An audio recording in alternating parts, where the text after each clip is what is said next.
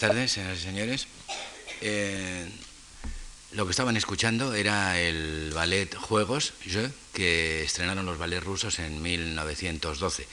Se trata de la partitura que le. la única partitura, digamos, eh, estrenada por los ballets rusos de Debussy, encargada por ellos, porque previamente, como veremos eh, antes, antes de dedicarnos a Juegos, había estrenado uh, en forma de ballet una partitura pensada solo para la orquesta, el preludio a la siesta de un fauno.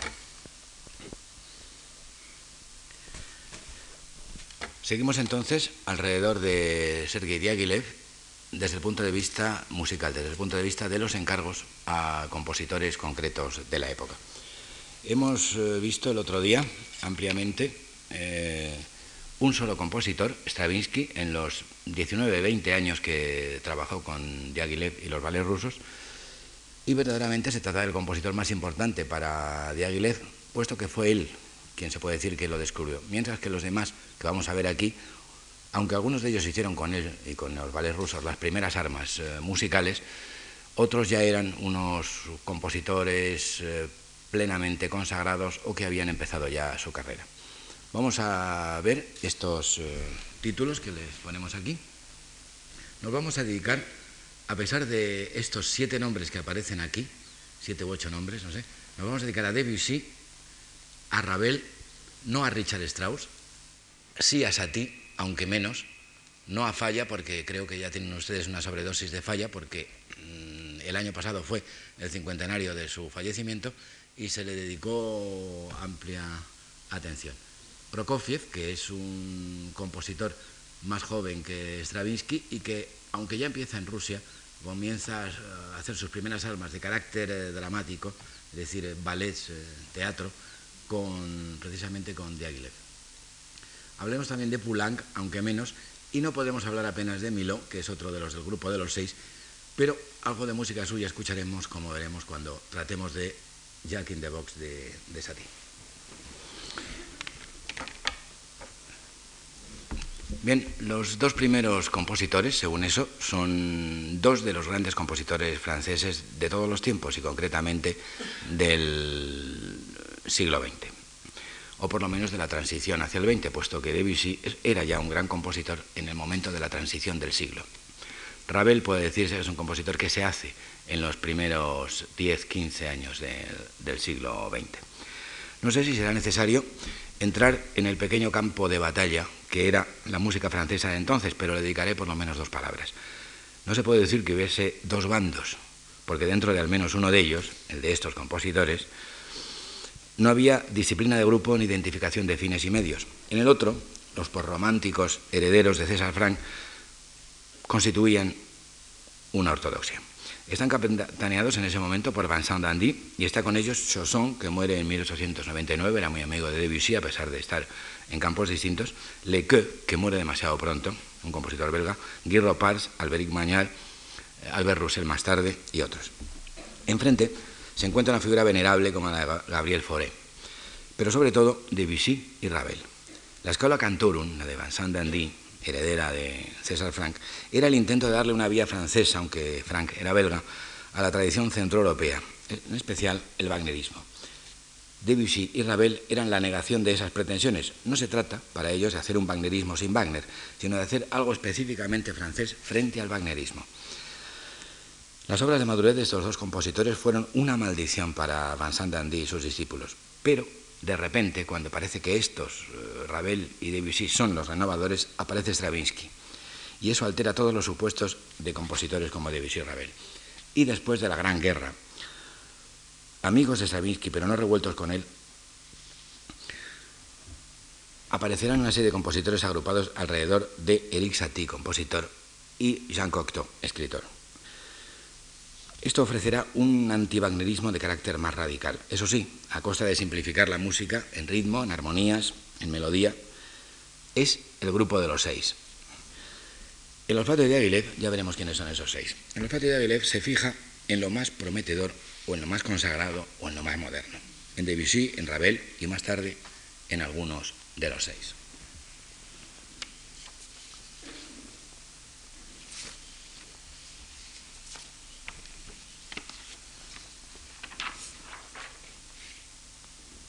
Esta es una caricatura de la época de Claude Debussy. Claude Debussy era ya Debussy cuando entró en contacto con los ballets rusos. Ya era el autor del Prelude a la Première d'Anfone, el la siesta del fauno, los nocturnos, el mar, y en esos años compone las imágenes para orquesta, entre 1905 y 1912, que terminará, eso sí, de orquestar André Caplé. Ha estrenado una de las mayores óperas del siglo XX, Peleas y Melisande, en 1902, además de un buen montón de canciones.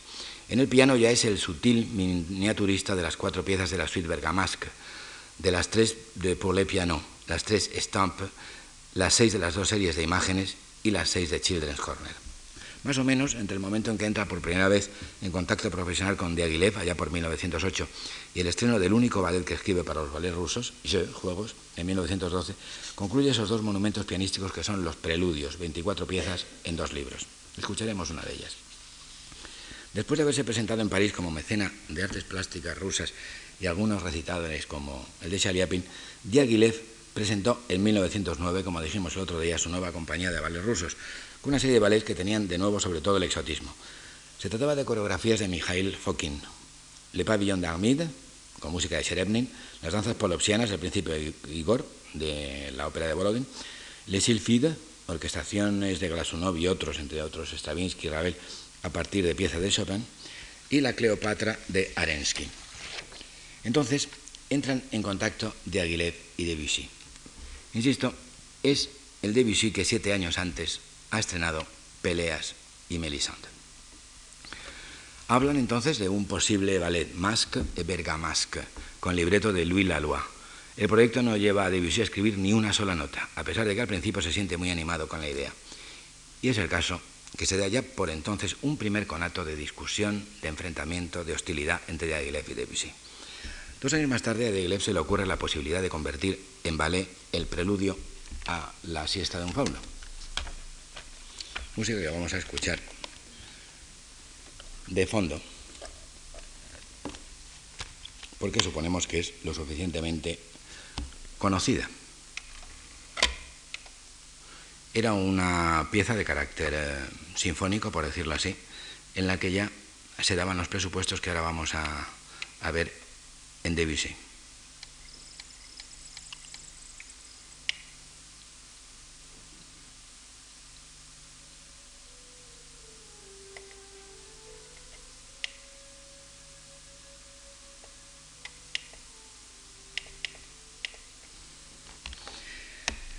No solo se trata de gusto por la música de Debussy, es que se cruzan al mismo tiempo dos circunstancias. Por una parte, el empeño por parte de Aguilev de convertir al bailarín Václav Nijinsky en un gran coreógrafo. No le bastaba con que fuera un buen bailarín, un espléndido bailarín. Había unas razones de carácter sentimental que creo que son ampliamente conocidas. Y por otra, la influencia de un tipo curiosísimo al que nos referimos el otro día, Emile Jacques Dalcroze, que tiene unas extrañas teorías sobre ritmo y pedagogía. Es el caso que en 1912 se estrena la coreografía y Debussy queda totalmente decepcionado. Pero resulta que se convierte en un escándalo y ese escándalo pudo despertar muy bien el afán provocador, que a menudo puede resultar incluso renovador, en ese empresario de gran olfato que fue de Aguilera.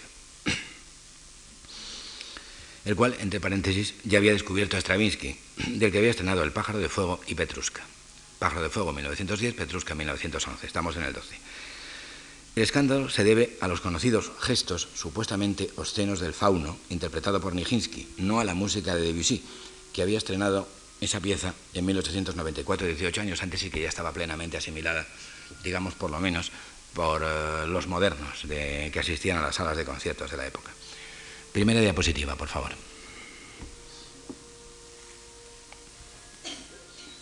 Nijinsky, en uno de los gestos, muy dalcrosianos, se supone, eh, un perfil que se supone que busca imágenes o evocaciones de imágenes griegas en el, en el fauno de 1912. La siguiente, por favor. La evolución de la danza hasta que no se ve muy bien, tal vez, en las de la derecha mima los gestos obscenos, el acto sexual. Más tarde, eh, la esposa de Nijinsky dirá que lo que pretendía Nijinsky aquí era negar el amor contra natura. Así se hablaba en aquellos tiempos y todavía hay gente que habla así. se refería a la relación íntima entre Nijinsky y Diaghilev. Como ustedes saben, Nijinsky se retiró pronto y acabó completamente loco y cuidado por, Rómola, Rómola Nijinska, su mujer.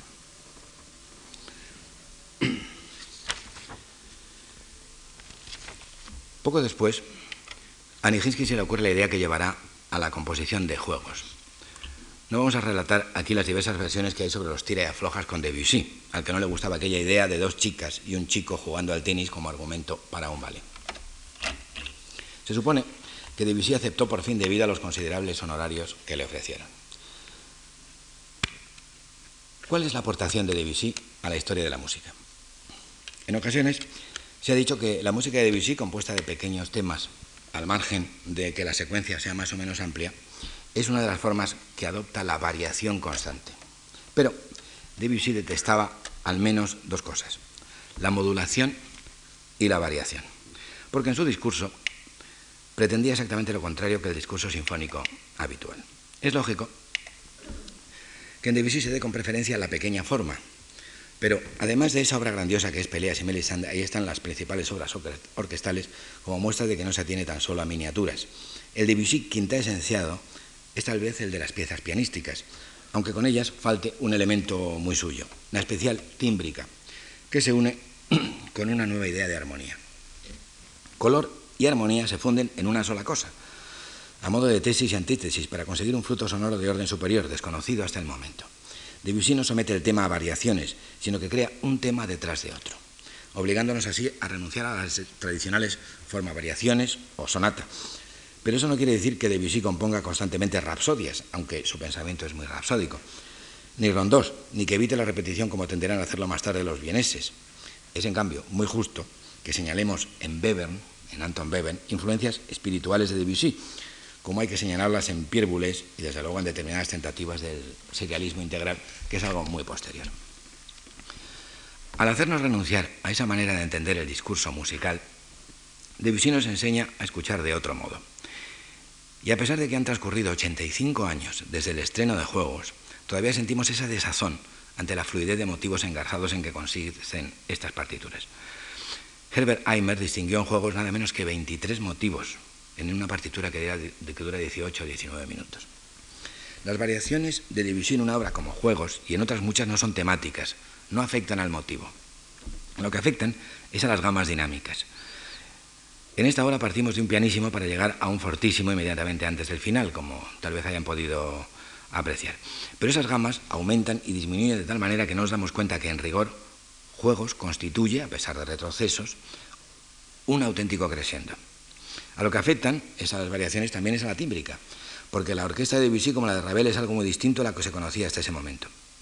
Por eso, el público de hoy, a pesar de haber asimilado tanto Debussy y tantas influencias de Debussy, incluso en la música cinematográfica, publicitaria y comercial, siente todavía cierta inquietud ante el Debussy más exigente, porque en las salas de conciertos se ha instalado hace tiempo un repertorio muy concreto, que va desde el clasicismo vienés hasta Brahms, y que admite como habituales tan solo ciertos títulos posteriores. Y con el nivel de conciencia del público medio, la aportación de Debussy sigue siendo algo nuevo 80 años después de la muerte del compositor. Escuchemos ahora un ejemplo de pequeña forma, tres minutos y medio, del Debussy no teatral, que por entonces se trataba de manera conflictiva con Diaghilev y Nijinsky.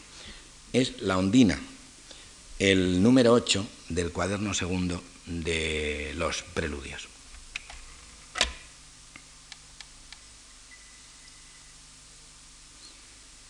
No ponemos la ondina inocentemente, sino porque luego veremos otra ondina muy distinta a la de Ravel.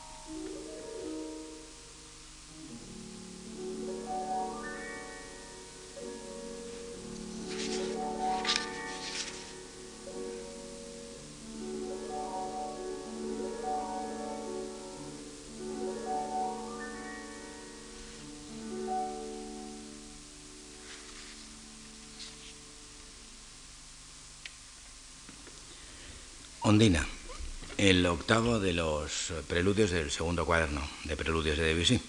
Las miniaturas de Debussy tenían todas un título que hacía referencia a un objeto, una figura, un paisaje, una persona, un personaje, exteriores a la música. ¿Quiere esto decir que la música de Debussy es música de programa, música descriptiva, música sugerente?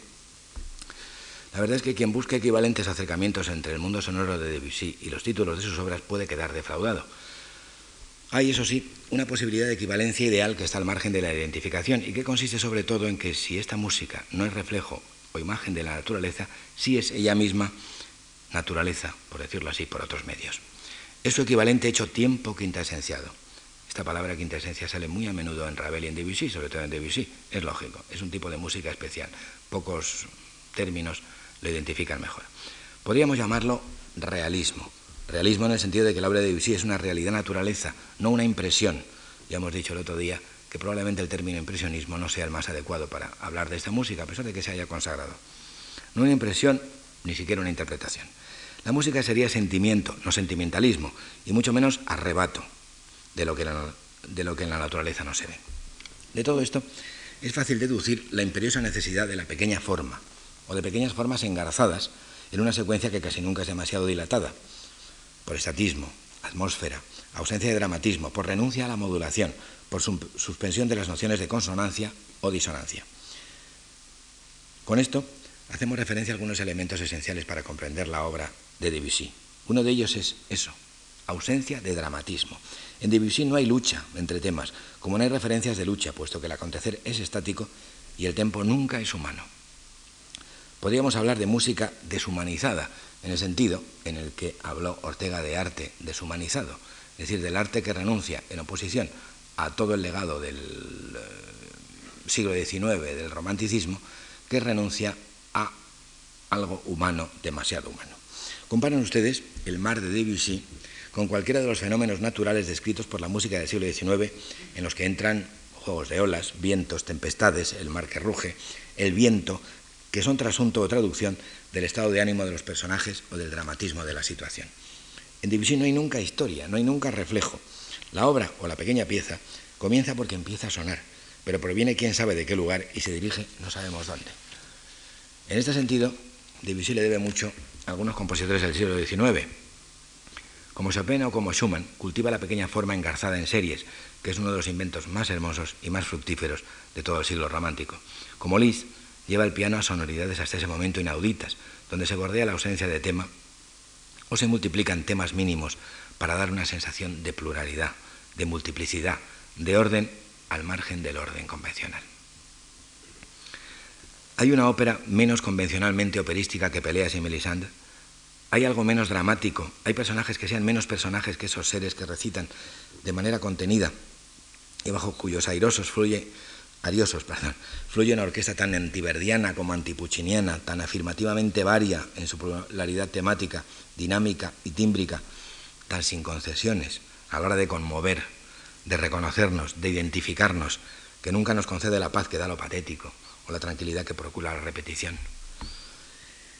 Si quisiera hablarles de juegos, de jeu, este ballet, apenas podría hacer otra cosa que contarles el argumento de esa bola de tenis que aparece en escena sola de ese muchacho que parece seguirla, de esas dos chicas que siguen al muchacho y se ponen celosas porque unas veces prefiere a una y otras veces a la otra, para desaparecer los tres, asustados porque de repente aparece una segunda bola de tenis y su juego se interrumpe. Apenas podía más que hacer el esfuerzo de señalarles tema por tema, si es que en eso hay acuerdo, y lo que el propio Debussy llamaba sutiles vínculos entre episodios. Tendría que ponerles íntegro el ballet.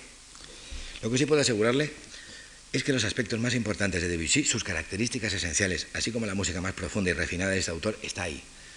En el ballet Juegos, que pasó inadvertido, como les dije el otro día, en mayo de 1913, y que se olvidó casi por completo cuando 15 días después se organizaba el escándalo de la consagración de la primavera.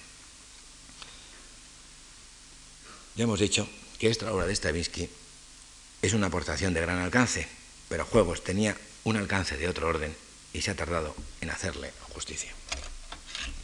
Vamos a escuchar el comienzo y luego intentaremos escuchar el final de este ballet que, por otra parte, ya escuchaban cuando iban entrando en la sala.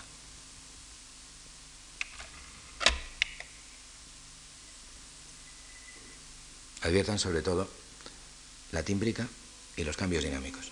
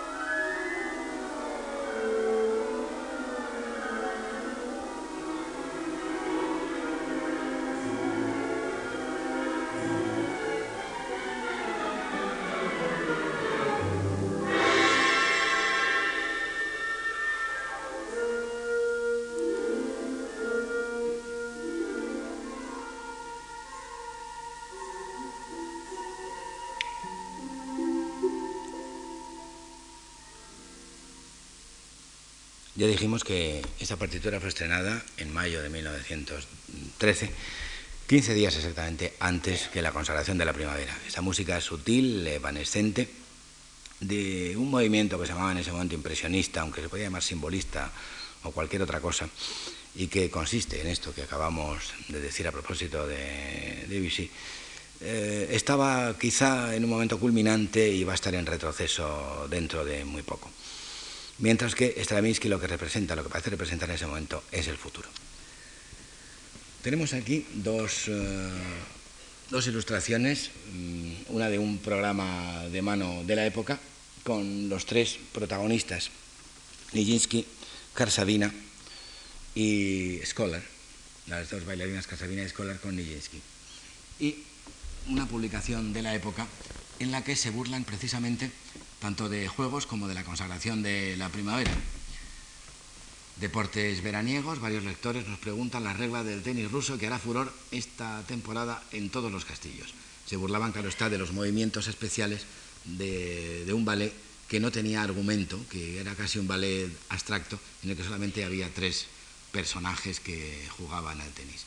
En cambio, la ilustración del centro es el estado en el que quedan los espectadores que, asisten a ver una obra como la consagración de la primavera. Tienen que llevárselo en camilla debido al susto. Y se dice que es uno de los nuevos eh, servicios que ponen a su disposición los ballets.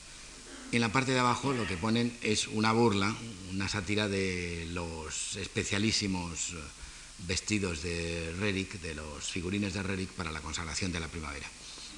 Para nosotros resulta difícil pensar que esas dos eh, partituras se estrenaron al mismo tiempo, pero eh, este, este periódico nos indica que para los contemporáneos era una simultaneidad, por mucho que uno de ellos eh, consiguiera la fama y el otro se sumiera mm, en el olvido, por lo menos en un olvido momentáneo. Debussy siempre había tenido una relativa vocación dramática, pero lógicamente sus eh, esquemas dramáticos, sus esquemas operísticos, sus esquemas de ballet eran muy distintos a los que probablemente solicitaba el gran público.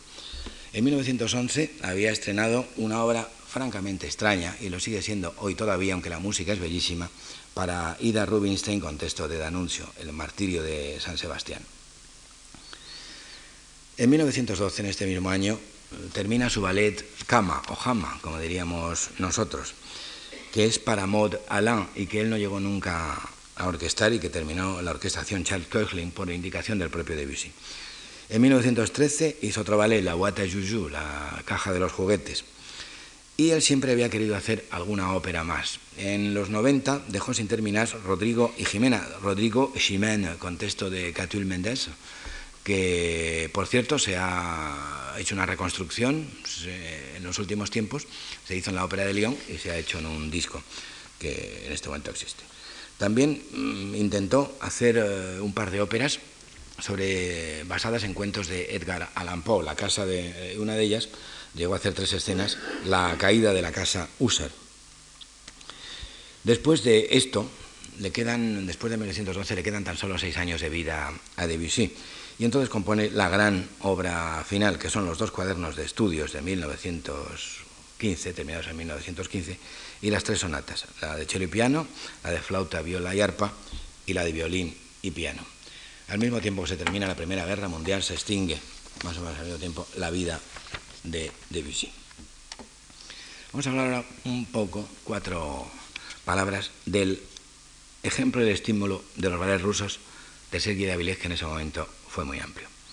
Pensemos en la eclosión de teatro danzado que se dio en París a partir del camino abierto por los ballets rusos, con figuras salidas de las filas de la propia compañía, como la Ida Rubinstein, que montó el Martillo de San Sebastián, y que en el periodo de entreguerras estrenó versiones coreográficas del bolero y de la valsa de Ravel con coreografía de Nijinska, del beso del hada, también Nijinska, y Perséfone de Stravinsky. Perséfone ya se sale de nuestro límite, es una obra de 1933, y de Aguilé en el 29. O, muy importante, como los ballets suecos de Rudolf de Mare, que se fundaron en 1920 y encargaron partituras como la escandalosa Le Marie de la Tour Eiffel, Los novios de la Torre Eiffel, libreto de Cocteau y música de cinco de los miembros del llamado Grupo de los Seis. Y que estrenaron, los ballets suecos, obras de Satie, de Milot, de Honegger, de Casella, de Tasman, y resucitaron ellos precisamente esta partitura, Juegos de Debussy. Y creo que es el momento de pasar al segundo, por decirlo así, invitado de hoy, Maurice Ravel. Cuando Maurice Ravel entra en contacto con los ballets rusos en 1909, es también un compositor conocido, aunque no es un consagrado como Debussy, que es 13 años mayor. 1909 es el año de Gaspard de la Nuit. Los ballets rusos lo estrenarán después de bastantes retrasos, el ballet Daphne y Chloe en 1912, el año de su ópera La Hora Española y de otro ballet, Loire. Tampoco fueron muy fluidas las relaciones entre Diaghilev y Ravel, pero antes de todo vamos a señalar unas cuantas ideas para situar la estética de este grandísimo compositor. El itinerario estético de Ravel pasa en alguna ocasión por los clásicos. Hablábamos el otro día de neoclasicismo en Stravinsky. Y por eso puede parecer que la última época raveliana tiene algo de clasicismo, pero no es así. Ese cruzarse no es más que eso, encontrarse con algo, detenerse tal vez, pero no seguir por ese camino, sino continuar el propio. Pero como ya hemos dicho en más de una y en dos ocasiones, la característica del discurso sonoro de Ravel es que se refiere a mundos distantes, y el pasado lo es, y a mundos entrañables. Y el pasado puede serlo, lo distante, lo entrañable, son dos elementos, a mi juicio, para explicar la estética de Ravel. Ravel acude a la distancia, a menudo con una sonrisa irónica, siempre con elegancia, casi nunca con burla. La distancia en Ravel se llama, por ejemplo, Oriente, Sherezade. Por ejemplo, España, Habanera, Rapsodia Española, La Hora Española. Por ejemplo, los cuentos de hadas, Mamá o los poemas en prosa de Aloysius Bertrand, Gaspard de la Nuit. Por ejemplo, el mundo clásico de François Couperin. Todos esos mundos lejanos resultan así mundos exóticos. El exotismo a su vez sirve para alejarse de lo inmediato, como si se tratara de una evasión, pero no es así, se trata de la búsqueda de algo no conocido, no dicho, o dicho y conocido de una manera tópica y en consecuencia inválida hasta el momento. Ahora bien, ¿cómo puede resultar entrañable, lo entrañable como atributo esencial, lo que es distante? El Ravel frío distante, irónico, al menos esa era una de las poses que él cultivaba. En ese Ravel el mecanismo creativo solo se pone en funcionamiento cuando hay un estímulo entrañable, que es una cosa lógicamente que se sitúa en el fuero interno. Nada que sea demasiado cercano, nada que sea habitual, tópico o cotidiano podía motivar a Ravel como artista, y mucho menos cuando compone tardíamente sus obras chirriantes o desagradables, que son la sonata en dúo, el bolero, la vals y el concierto para la mano izquierda, las obras que tienen elementos dramáticos o de claro enloquecimiento, qué es el bolero, sino la descripción de un enloquecimiento del que no se puede salir y que se sale mediante esa coda magistral. Lo entrañable no solo es motivación interna, es también puesta en funcionamiento de un mecanismo que tiene mucho de técnico. Y el mundo de los niños le sirve a Ravel para regresar al proyecto ingenuamente gesticulante de la infancia. Mamé Velois consiste en historias vistas como podrían contarla los niños. La Bella Durmiente, Pulgarcito, La Bella y la Bestia y sobre todo, y lo vamos a escuchar, esa china de juguete de europeos que es Le Degonette, la emperatriz de las pagodas. Le Degonette. Led quiere decir fea. Le Degonette querría decir algo así como feucha. Es una princesa muy fea, que sin embargo, como sucede tan a menudo en este tipo de cuentos, como por ejemplo Enriquet la Enriquet el del copete, consigue finalmente el amor en virtud de su belleza interior, como todo el mundo sabe. Vamos a escuchar esa china, esa chinoiserie de la Le Degonette, imperatriz de Pagode, en la versión ya orquestada, porque es una obra para dos pianos, eh, para dos eh, ejecutantes de piano en principio, que fue orquestada por Ravel en al menos dos versiones, una en suite y otra en ballet.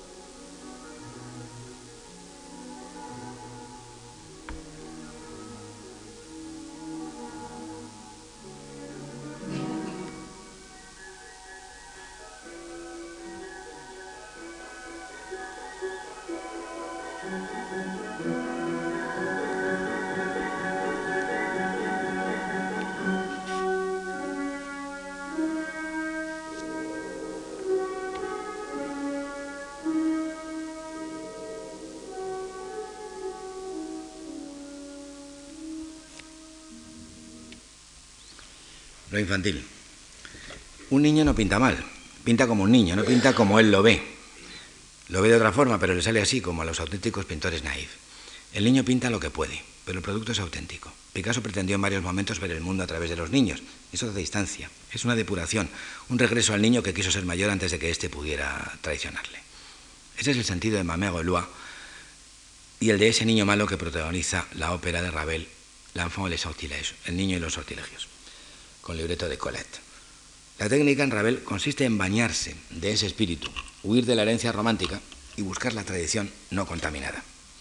Todo eso obliga a sonoridades nuevas, intervalos desusados, frecuencia de tesituras de lo menos familiar posible.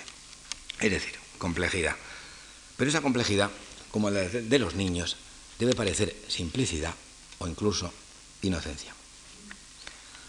Ahora bien, lo infantil permite solo ciertas complejidades. El piano solo, sin embargo, las admite con naturalidad, como si fuera ese un soporte tanto para el discurso más manido como para la búsqueda de sonoridades inéditas. Solo que en Ravel hay dos maneras de acercarse al piano. Por una parte, la manera de valses nobles y sentimentales o Le tombeau de Couperin. Por otra, la de Jeux d'eau, Juegos de agua o Gaspard de la Nuit. Vamos a escuchar la ondina. Ahora es la ondina de Ravel, una parte de esa ondina que es el primero de los tres movimientos del Gaspar de la Nuit de 1909, para comprender ese tipo de, de complejidad.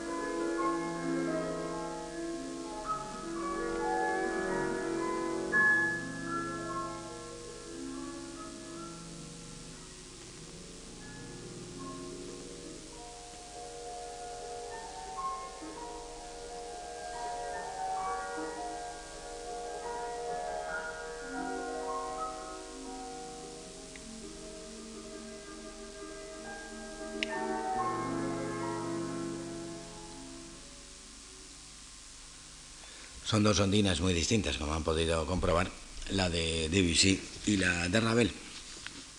Pero sin embargo no ha pasado demasiado tiempo como para que veamos que se trata de dos mundos sonoros por completo diferentes.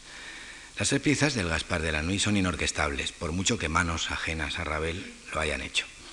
Los valses, el tombeau, Mamé son orquestables. Pero atención, la, obra resultante es otra cosa. En Ravel, la orquestación es la obra aunque el original en algunos casos haya sido compuesto para piano y se conserve la línea horizontal. Por razones semejantes a Debussy, el color, la tímbrica, es un elemento esencial en la armonía rabeliana y forma parte de ella. No es superpuesto, no es añadido, atributo, adorno, es esencia y es existencia, podríamos decir, con cierto dramatismo filosófico. Pero en las tres piezas de Gaspar, lo horizontal es secundario y su orquestación supondría un gran menoscabo del discurso. El Ravel irónico y humorista no tiene gran relación con el que hemos escrito hasta este momento, pero un Ravel salvaguarda a otro. Sin lo distante y lo entrañable, ese, ese Ravel irónico sería un músico frío, casi sin alma, pero sin la ironía, sin la elegancia podría caer en el sentimentalismo sonoro. La obra de Ravel es uno de esos raros equilibrios perfectos en este sentido. Porque en Ravel la realidad es lo que para muchos se llama máscara. ¿Histrionismo? No, pero sí teatralidad, Máscara, persona, la misma cosa.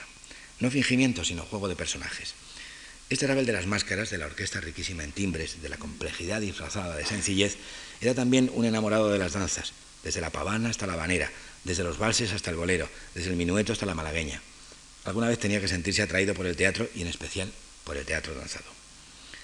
Algunas obras suyas fueron coreografiadas, como bolero y vals, pero una la compuso directamente para una compañía, los ballets rusos de Sergei Diaghilev. Fue Daphnis y Chloe, basada en Longo, un asunto al que Mikhail Fokin venía dándole vueltas desde hacía años. Aunque estrenada en 1912, antes que Juegos y que la consagración, esta obra refinadísima sufrió la onda expansiva de la explosión Stravinsky. Y solo el tiempo le ha ido dando la categoría que merece, aunque sobre todo como pieza orquestal. Daphnis no es un simple ballet, es también una amplia y rica sinfonía. No es extraño que se hayan sacado de esta obra nada menos que tres suites orquestales distintas. Es como si el propio autor comprendiera que el ballet completo, que dura poco menos de una hora, contuviera demasiada riqueza para unos oídos humanos normales. ¿Cuáles son las características de Daphnis? La riqueza de temas y la lujuria de timbres las contrastadísimas y motivadísimas gamas dinámicas también en este caso, con sus pianissimi, con sus crescendi, el rasgo de las voces en el foso, tan de la época, la ausencia de dramatismo tradicional y la propuesta de un nuevo que no es frío sino cálido y en lo que nunca roza un sentimiento nuevo que jamás llega al patetismo. Por otra parte se ha dicho y se ha repetido que nada hay menos griego, menos propio de la antigüedad greco-latina, que esta obra de Maurice Ravel. Diapositiva. Este es el decorado de Baxt para el Daphne y Chloe, para la primera parte. Vamos a escuchar la música al mismo tiempo, la introducción, de tal manera que haya un... Ahora sí. De tal manera que haya una por lo menos un mínimo de ilusión en lo que se refiere a nuestra posible asistencia en el tiempo a aquel estreno de 1912.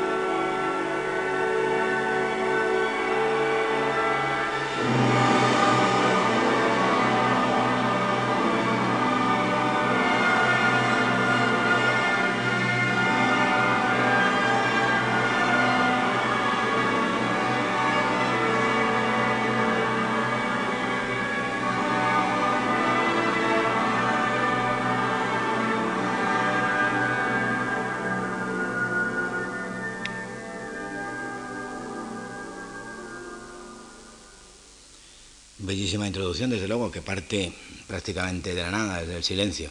Es como una especie de, amanecer. La siguiente diapositiva, por favor.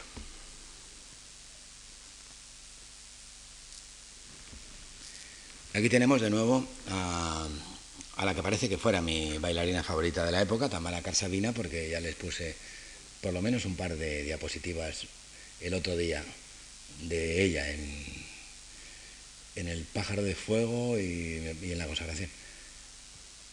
Entonces, es eh, Chloe, una de cuyas danzas vamos a escuchar, hay que tener en cuenta que las danzas eh, están muy contrastadas, es decir, hay incluso danzas de carácter grotesco. Lógicamente, el personaje de, de Chloe no está asociado a ningún tipo de elemento grotesco.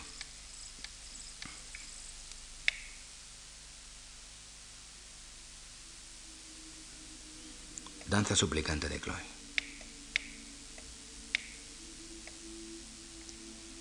Escena y luego danza.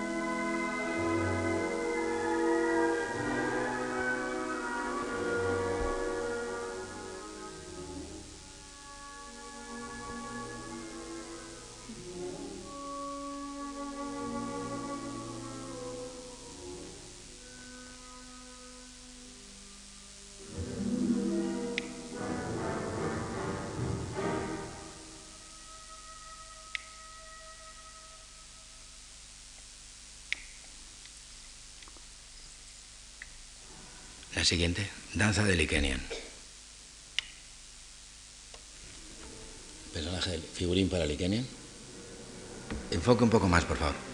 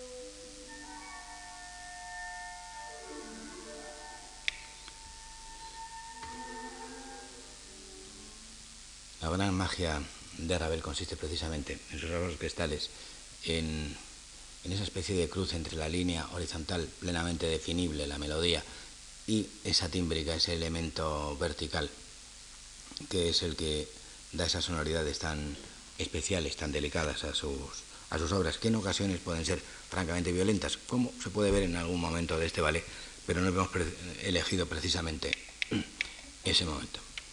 De Aguilet le había pedido Daphnis a Ravel antes que el pájaro de fuego a Stravinsky.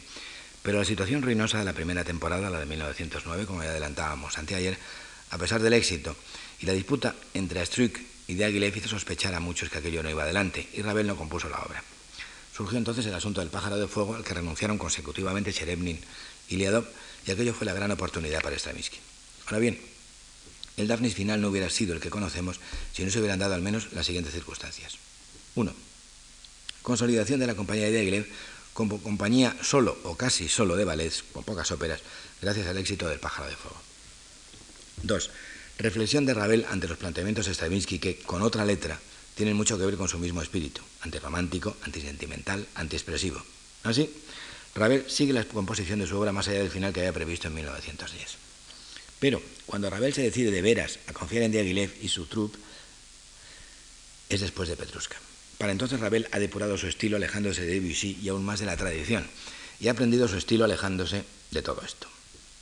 Además de que ha conocido ya la música de Satie y se basa más en Sabri. Eso sí, antes que Daphnis, se estrenan como vales dos obras de Ravel inicialmente compuestas para piano. En enero de 1912, Mamère et y en abril, valses nobles y sentimentales, rebautizados estos como Adelaide ou le langage des fleurs, Adelaida o el idioma de las flores. Unos días antes del estreno de esta Adelaida, termina Ravel la instrumentación definitiva de Daphne. Los problemas de montaje fueron considerables y dieron lugar a una ruptura importante, la de Diaghilev y Mikhail Fokin, autor de la coreografía, debido a las discusiones entre este, el empresario y el protagonista, que no fue otro que Nijinsky.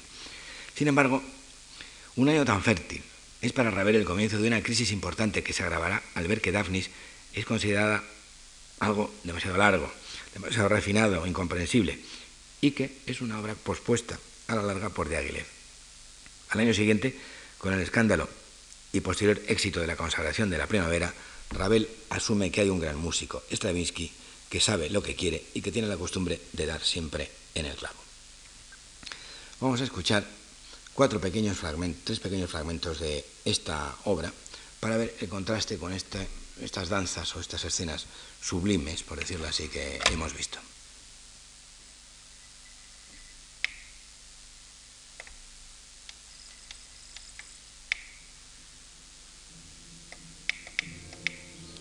Danza grotesca de Dorcón.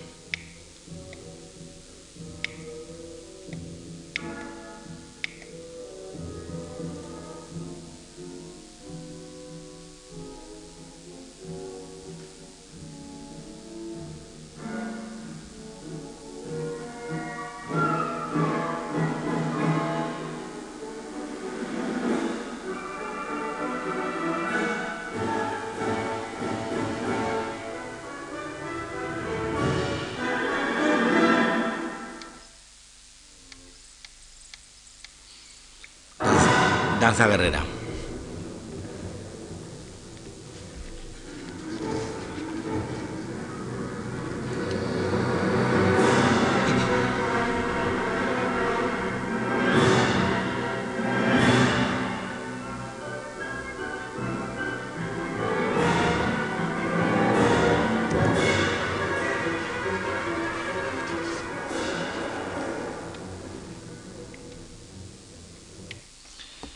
Creo que ha sido suficiente contraste. La otra me va a ser de difícil acceso, la, la bacanal, así que prefiero no, ponerla. Además, vamos mal de tiempo. A modo de intermedio vamos a referirnos a Satie y Poulenc. Caricatura de la época de Larionov, en el que vemos de pie a la izquierda a Stravinsky, sentado a Diaghilev, de pie detrás de Diaghilev a Jean Cocteau y a la derecha a Eric Satie. Eric Satie nació en 1866 es tan solo cuatro años más joven que Debussy, pero suponen toda su estética. Eh, además encuentra un gran aliado en Jean Cocteau y en esos seis jóvenes, eh, por lo menos cinco de ellos, que se llamará el grupo de los seis, y que luchan todos ellos contra el preciosismo y la complejidad armónica de Debussy y Ravel, esto es el llamado impresionismo. Pero al mismo tiempo contra la afectación, contra el patos, contra tomarse uno mismo en serio. Es una música, la de Satie, muy sencilla, que puede bordear lo banal, pero que nunca cae en lo vulgar. Un despojamiento, un paso más hacia el anti-wagnerismo. Un clasicismo a su manera, Con ello se adelantó a sus seis que lo tomaron como un maestro y entró en excelente contacto con Jean Cocteau.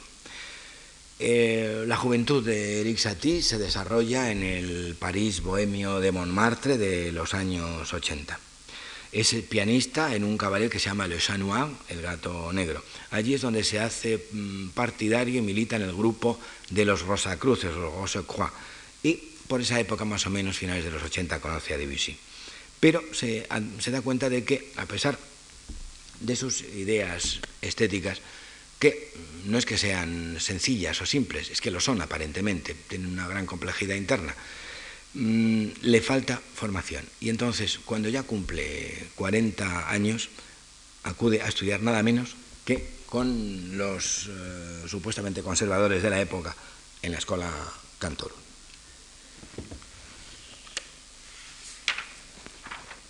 Este es más o menos el Eric Satie bohemio de los años 90. Este es el Eric Satie que ve Jean Cocteau en una caricatura suya. Pero vamos a ver cómo se veía Satie a sí mismo en un momento dado. Proyecto para un busto del señor Eric Satie, pintado por él mismo, con un pensamiento. He llegado a este mundo muy joven, en un tiempo muy viejo. Su sentido del humor que se advierte en todo, no solamente en, en sus piezas musicales, sino incluso cuando cogemos una partitura pianística de, Satie y vemos lo que nos dice eh, las indicaciones en lugar de poner más rápido, más lento, animado, vivo y tal, lo que nos pone es una serie de, chistes privados. Francis Picabia, Satie. Y cómo no, Picasso, Satie.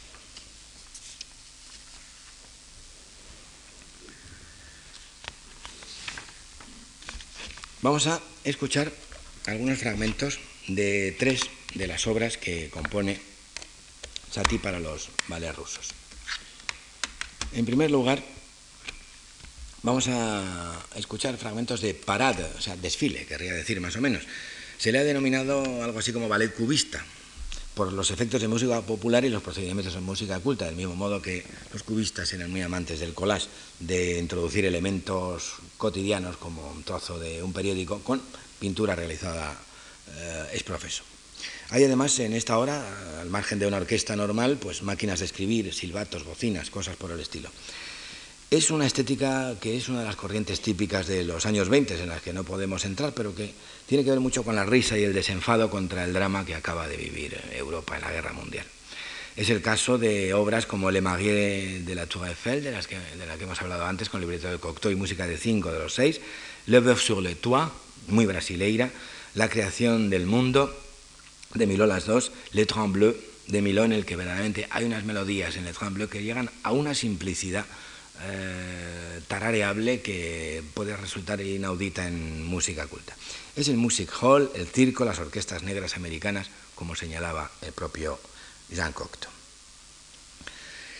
El ballet parada apenas tiene argumento. Unos cuantos, unos empresarios eh, de barracas de feria eh, intentan atraer clientes y lo intentan mediante mm, apuntes de los números circenses que van a ver allí. Vamos a escuchar parte de de dos uh, de esos números. Eh, otra diapositiva. Ahora os explicaré. Bueno, se trata del figurín, es Leonid Massin, en el chino, en el prestidigitador chino que vamos a escuchar, y con el figurín de Picasso.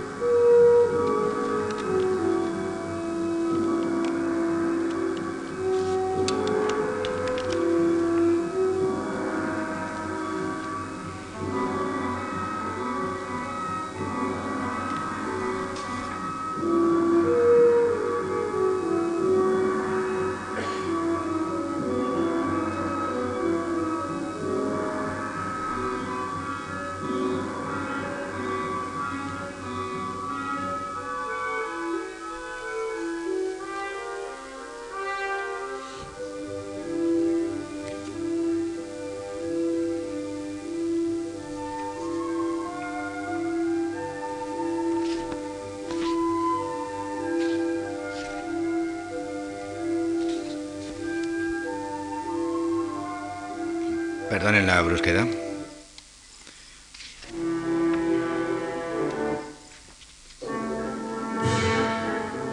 Acróbatas. Figurín de acróbatas para, para Parad de Picasso.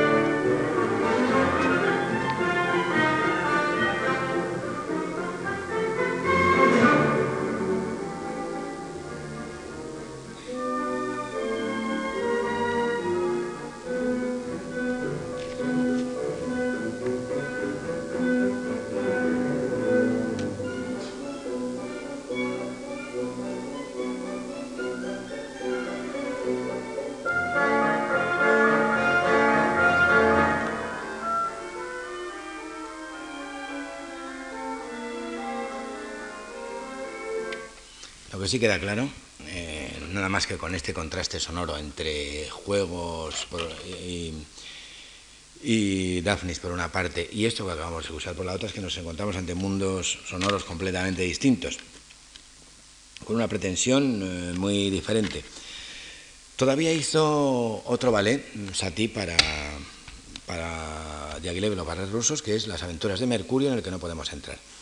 Y luego Tres piezas suyas tituladas Jack in the Box fueron orquestadas por Darius Miló. Ya les dije que algo de música de Darius Miló escucharíamos.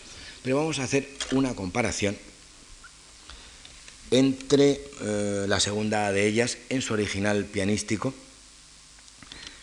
y la orquestación posterior de Darius Miló. El entreacto, la segunda pieza.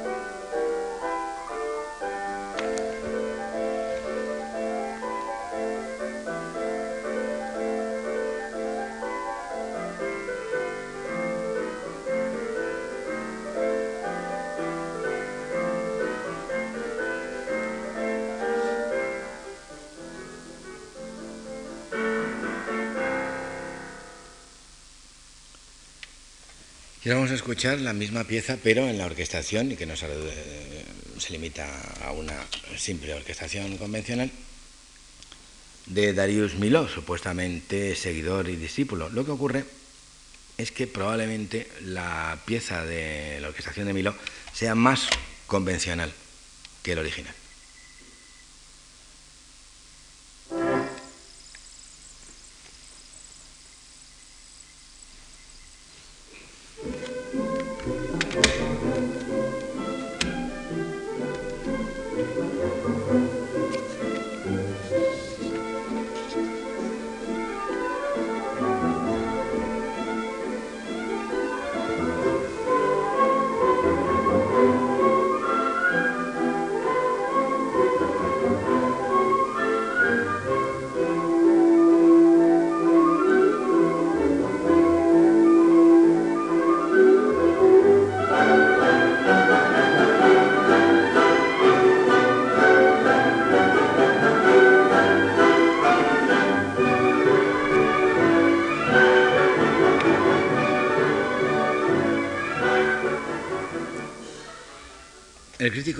Collet eh, inventó en 1920 el apelativo ese de Grupo de los Seis, en un artículo que se llamaba Los Cinco Rusos, el Grupo de los Cinco, los Seis Franceses y Eric Satie. De esos seis, Poulenc, Milot y Honegger siguieron adelante como tres mm, importantes compositores de la música del siglo XX, mientras que eh, Georges Auric es conocido sobre todo por sus partituras para el cine. Recordarán ustedes, por ejemplo, France Cancan con François Arnouille, eh, Jean Gabin y María Félix.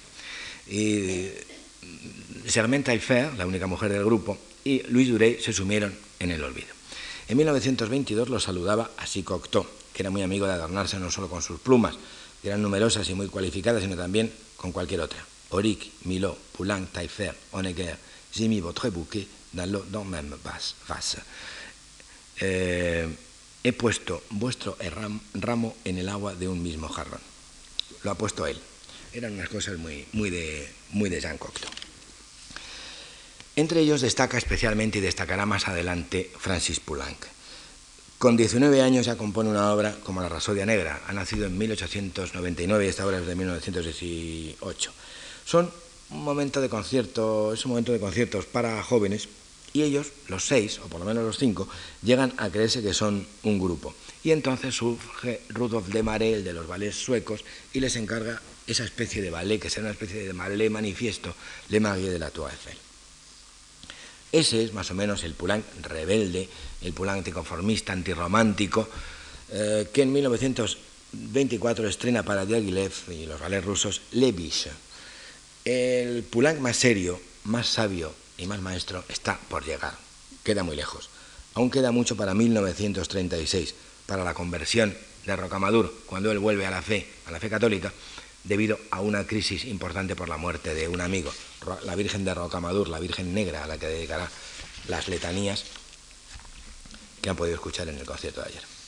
Levision, las siervas, pero que en realidad aquí no se utiliza en el sentido de las siervas, es un ballet que lo que trata es eh, de evocar, por lo menos de manera consciente, es lo que pretende, de manera deliberada, y no sabemos hasta qué punto lo consiguió o lo consigue todavía, las fêtes galantes de los cuadros de, de Bato.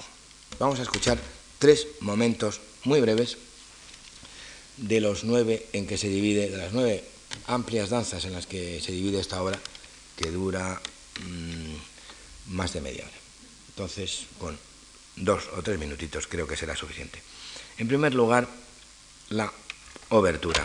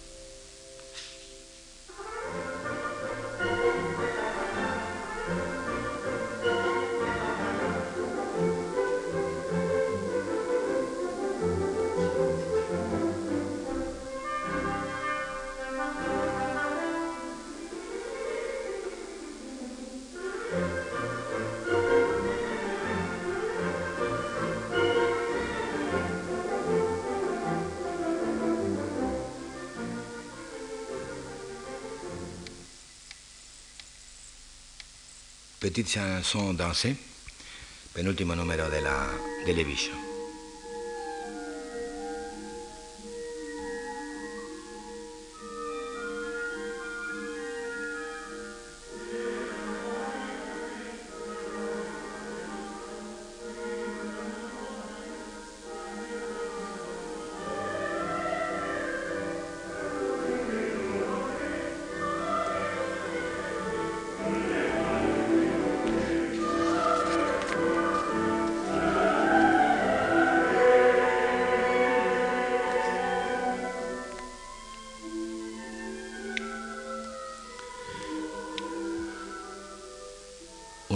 1924 y ustedes han podido comprobar sobre todo en el rondo que había mucho Pulcinella ahí. Eh, el otro día pusimos varios ejemplos de Pulcinella y creo que son más o menos evidentes. Pasamos ahora a nuestro último compositor, que es uno de los compositores mm, de mayor importancia en Diaghilev, desde luego, al margen de Stravinsky. Aquí tenemos a Diaghilev a la izquierda, a Stravinsky de pie y a Prokofiev, que es el del que vamos a hablar eh, sentado al piano a la derecha. Vamos a ver un aspecto, antes de nada, un aspecto muy importante de este compositor, que es su amor por el teatro.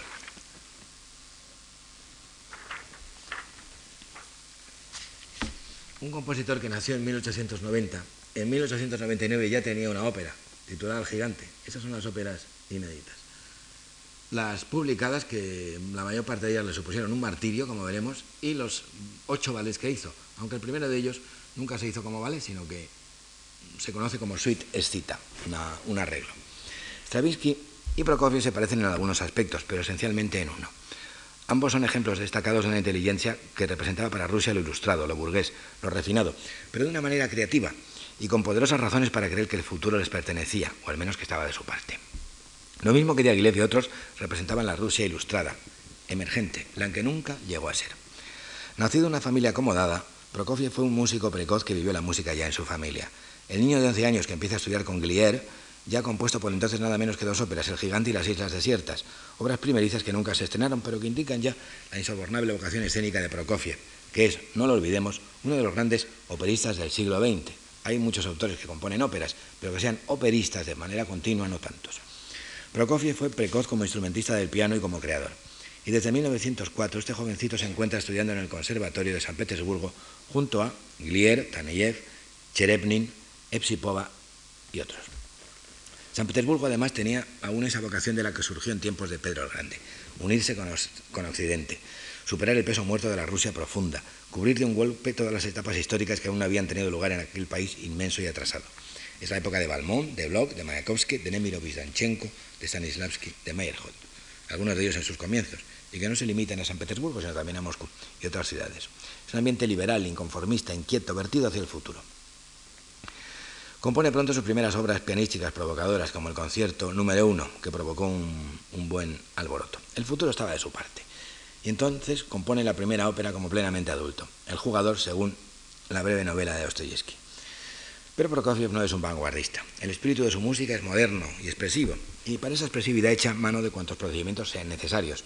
La tonalidad será siempre esencial en, para él, siempre será un compositor tonal, algo perfectamente natural, a pesar de que la ambigüedad tonal o los atrevimientos armónicos y la sabia utilización de la disonancia puedan hacerle parecer un miembro más de la vanguardia del momento. Si tuviéramos tiempo, contaríamos la deliciosa historia del concurso Rubinstein que ganó el joven Prokofiev en 1914 en contra de unos cuantos profesores suyos, como el propio Glasunov. Después de ganar ese premio, su madre le, obsequia con un viaje a Inglaterra. Y allí, en 1914, en pleno verano, cuando va a estallar la guerra mundial, conoce a Diaghilev. Eh, Prokofiev toca para Diaghilev, su concierto número 2, y ya empiezan a hablar de proyectos. Prokofiev no quiere saber nada de óperas y no acepta el proyecto de El jugador. En cambio, le sugiere que haga un ballet sin dejar claro si debe parecerse a Petrushka o a Consagración, pero por ahí van los tiros, se tiene que parecer algo de Stravinsky. Y así fue como surgió el proyecto por un ballet sobre los escitas, ese pueblo guerrero de la antigüedad que vivió a un lado y a otro del Cáucaso. Diaghilev ejercía ciertas perversidades con auténtico virtuosismo. y sin proponérselo del todo. Entonces hizo que Stravinsky y Prokofiev se conocieran en Milán. De Aguilar comprende en ese momento que ya está bien de consagraciones, que ya hay una y que no le hacen falta dos, de manera que rechaza el primer ballet, Ala y Loli, el que será eh, la suite cita. Pero entonces los dos compositores rusos, Stravinsky y Prokofiev, entran en, en, una relación desconfiada, en un contacto receloso. Stravinsky tiene que aceptar que él no es el único gran compositor ruso, que ahí hay otro, y que además es un virtuoso del piano, cosa que él no es. Prokofiev tiene que admitir que no ha conseguido desbancar a Stravinsky, él quería desbancar a Stravinsky como compositor y a Rasmaninov como virtuoso. Pero Diaghilev no quiere prescindir de Prokofiev. Su olfato le advierte el enorme talento que hay en ese rubiajo larguirucho con cara de ingenuo y le pide otro ballet, pero que en este caso sea verdaderamente ruso, como si el asunto se lo hubiera inventado el propio Sergei Prokofiev por su cuenta sin contar con él. Así surge el encargo de Shout, el bufón. Pero mientras tanto, la guerra, que parecía que iba a ser corta, se convierte en un conflicto sangrientísimo y de desgaste. Los proyectos de Prokofiev, el jugador ópera y Shout eh, se retrasan y una profunda crisis acude a los ballets rusos durante la contienda. El Marinsky, el Teatro Marinsky, programa el jugador para la temporada 16-17, pero lógicamente en plena guerra no se va a estrenar.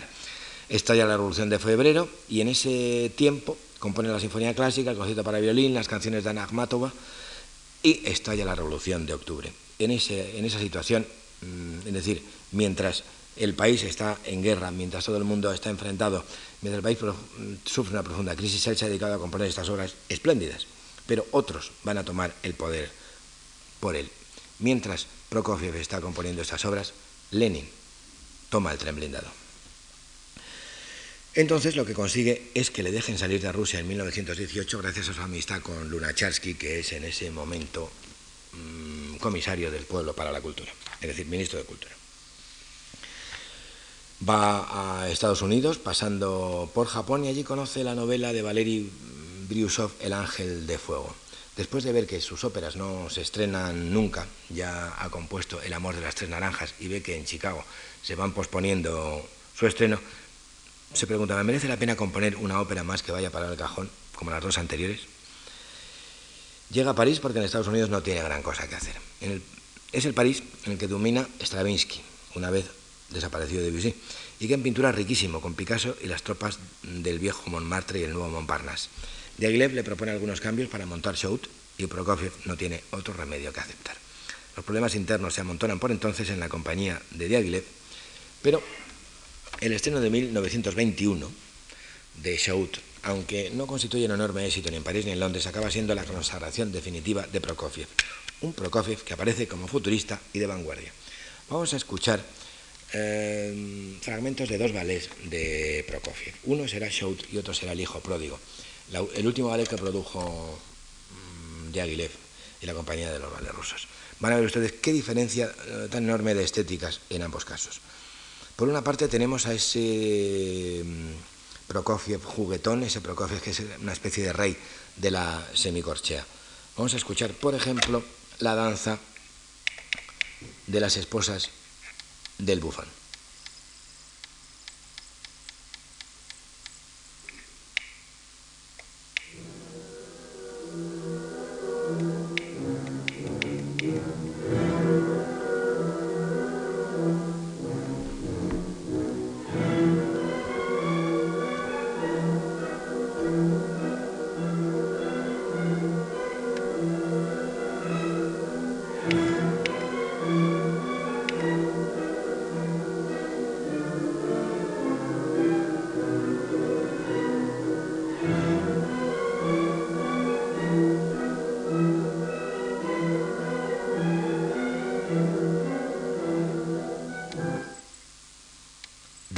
De las hijas del bufón.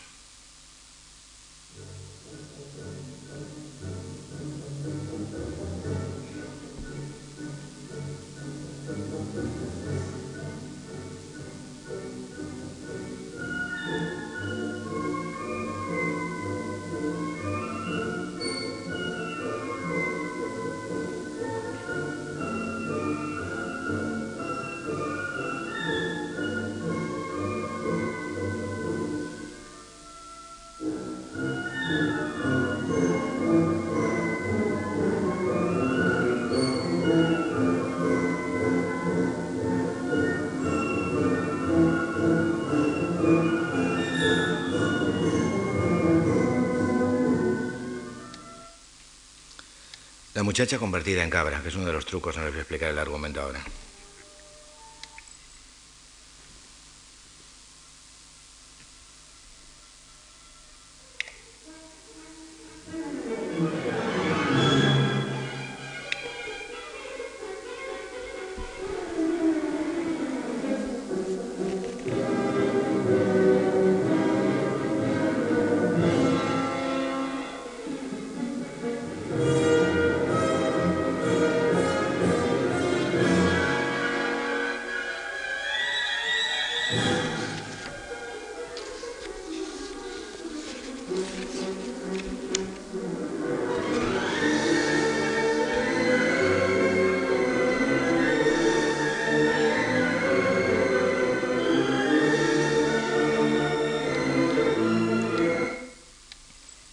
Del comerciante con el bufón.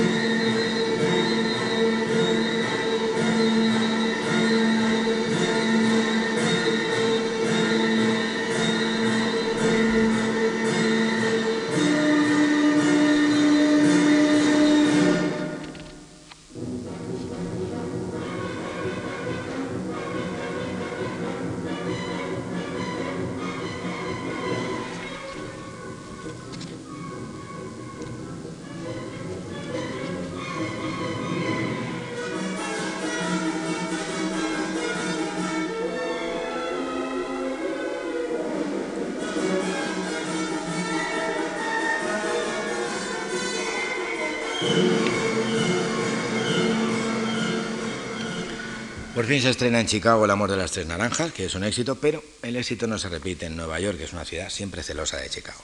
No por eso va a dejar de componer El ángel de fuego, que terminará en 1927. Sufrirá lo indecible por esa obra, algunos de cuyos temas servirán para la tercera sinfonía. Pues para algo tenían que valer, ya que se posponía el estreno de la ópera una y otra vez. Pero esa obra es una de las obras maestras del siglo XX y es ya parte de nuestro legado. El 8 de octubre, Sergei se casa con su novia, la española Lina, Lina Llovera. Eh, ella está de cuatro meses en ese momento y será el primer hijo de ambos, es Viatoslav. En enero de 1924 muere Lenin, vienen los años liberales en Rusia, por decirlo así, de la nueva política económica. Es el momento del modernismo más evidente, más exterior, más provocativo en estética. Prokofiev toca por todas partes la suite Cita y compone la quinta sonata y la segunda sinfonía. Es la época, para hacernos una idea, de Pacific 231, de la creación del mundo, del surrealismo, etc. Y es la época en la que Prokofiev empieza a pensar si volver o no a la Unión Soviética. En 1927 tiene lugar su primer regreso a la URSS junto con Lina, el primer viaje que le encandilará aunque no le convenza del todo la nueva situación. El 10 de febrero del 27, entusiasmado, asiste en Leningrado a una puesta en escena del amor de las tres naranjas. Los soviéticos ya lo tienen en el bolsillo. El recibimiento es entusiasta por todas partes. Son tres meses muy emotivos en los que encuentra amistades y hace otras nuevas. Es el principio así de ese encandilamiento. Pero mientras tanto, ¿qué es lo que hace en París? Eh, diapositiva, por favor. En esos años toca constructivismo en los ballets rusos. Esto es una escena de Le Pas d'Acier, el paso de acero. Toca constructivismo y además se reanudan las relaciones diplomáticas entre la URSS y Francia. La URSS es para muchos un país prometedor reflejo del constructivismo visto desde París, aunque por rusos, y de ese carácter prometedor, será el segundo ballet de Prokofiev para Diaghilev, Le Pas Assis. Mucho elemento chocante, mucha glorificación de la industrialización soviética, mucho dinamismo, mucha habilidad publicitaria también por parte de Diaghilev. En fin, una obra que tuvo bastante éxito y que, según muchos, envejeció inmediatamente pero que supuso un enorme éxito para Diaghilev, para Prokofiev y para Massin y para los decorados y figurines de Yakulov que representaban máquinas, fábricas, industria, a pesar de la protesta de los rusos blancos del exilio, del y alguna que otra crítica negativa, por el lado ideológico más que por el musical, fue precisamente un éxito. No es una de las obras más aportadoras de Prokofiev, pero hubo casi total unanimidad entre crítica y público. El éxito de Le Pas de le llevará a Diaghilev a hacerle a Prokofiev el encargo de un nuevo ballet. Será El hijo pródigo. La siguiente, por favor el último de la vida de Diaghilev, que fallecerá en 1929.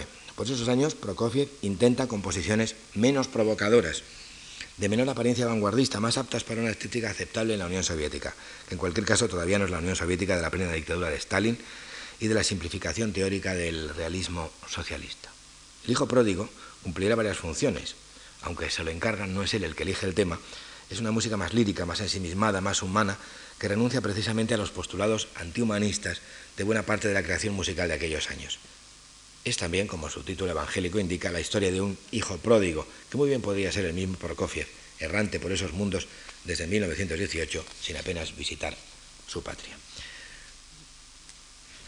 No hay nada más que ver los decorados de Georges Rouault del hijo pródigo para comprender que estamos en un mundo muy distinto del de Le d'Assy.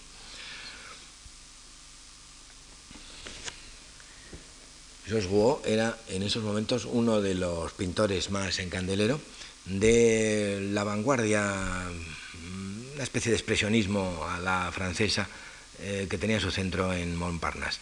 El Montparnasse de Jaime Soutin, el Montparnasse de, Modigliani. Diapositiva, por favor. Aquí tenemos a Lifar y a la bellísima y espléndida bailarina de la época, Felia Dubrovska, en el paso de dos de La Bella y el Hijo Pródigo, de Loalé, el Hijo Pródigo. Vamos a escuchar precisamente la entrada de La Bella y a continuación, eh, se trata de dos fragmentos, claro está, y a continuación el paso de dos entre el Hijo Pródigo y La Bella. La Bella.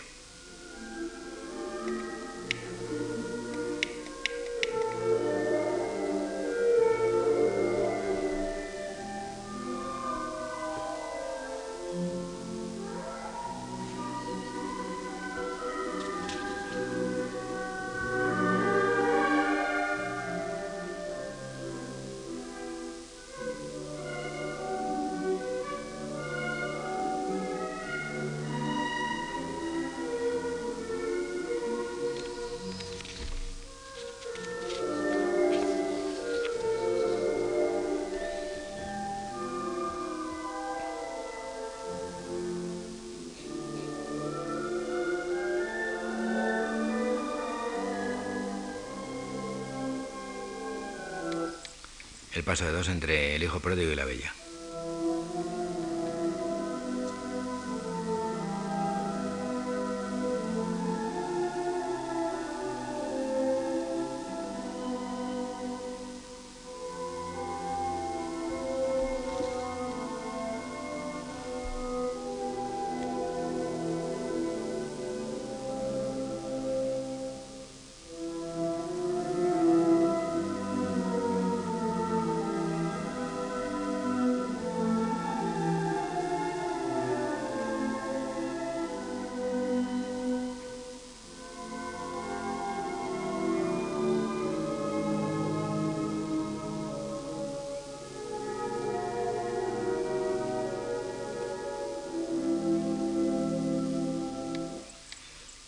Y por último, el regreso con arrepentimiento incluido del hijo pródigo. La siguiente, por favor.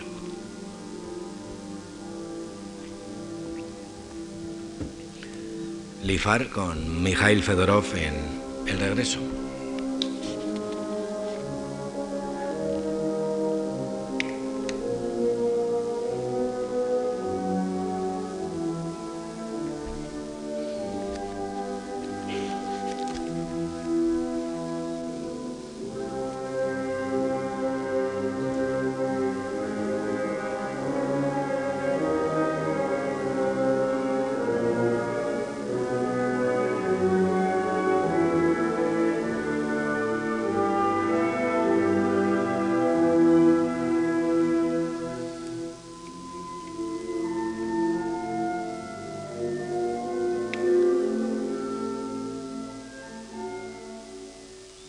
Es el 21 de mayo de 1929.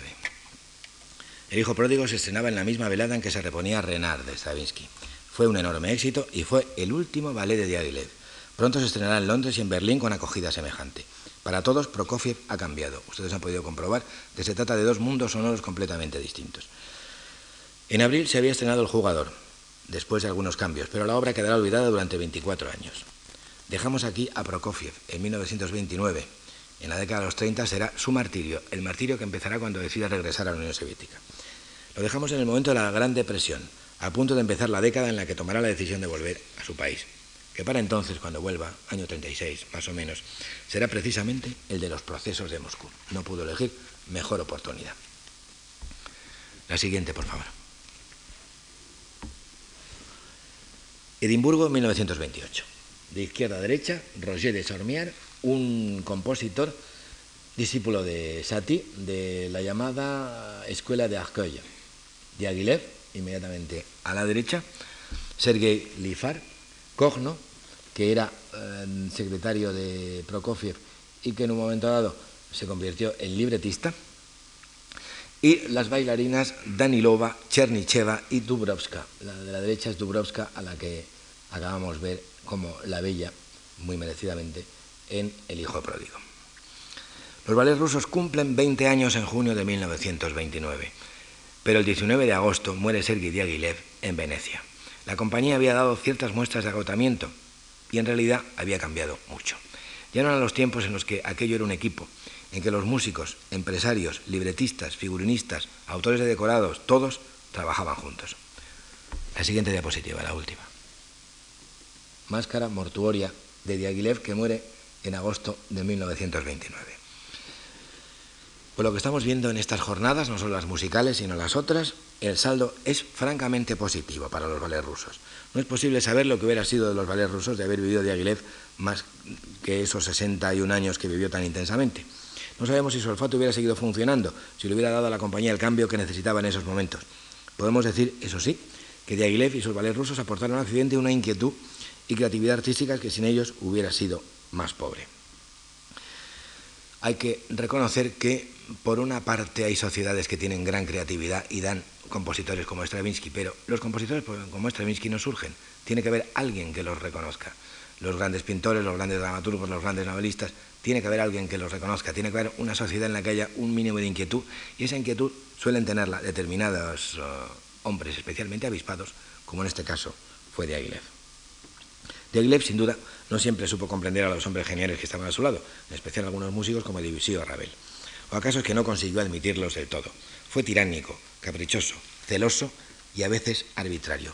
Pero gracias a él existen las músicas que hemos comentado aquí, desde Petrushka hasta el hijo pródigo, pasando por Juegos y Daphnis y Chloe. Fue él quien descubrió a Stravinsky, acaso el compositor más importante del siglo XX, y quien realizó encargos a autores que quién sabe lo que hubiera sido de ellos sin ese impulso. Vivió una época de vanguardias, de búsqueda, de inconformismo.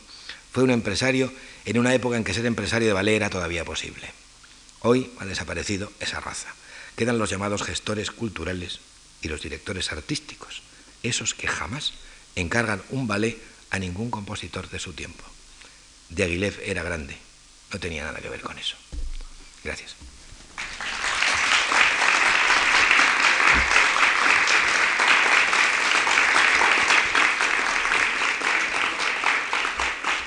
Gracias.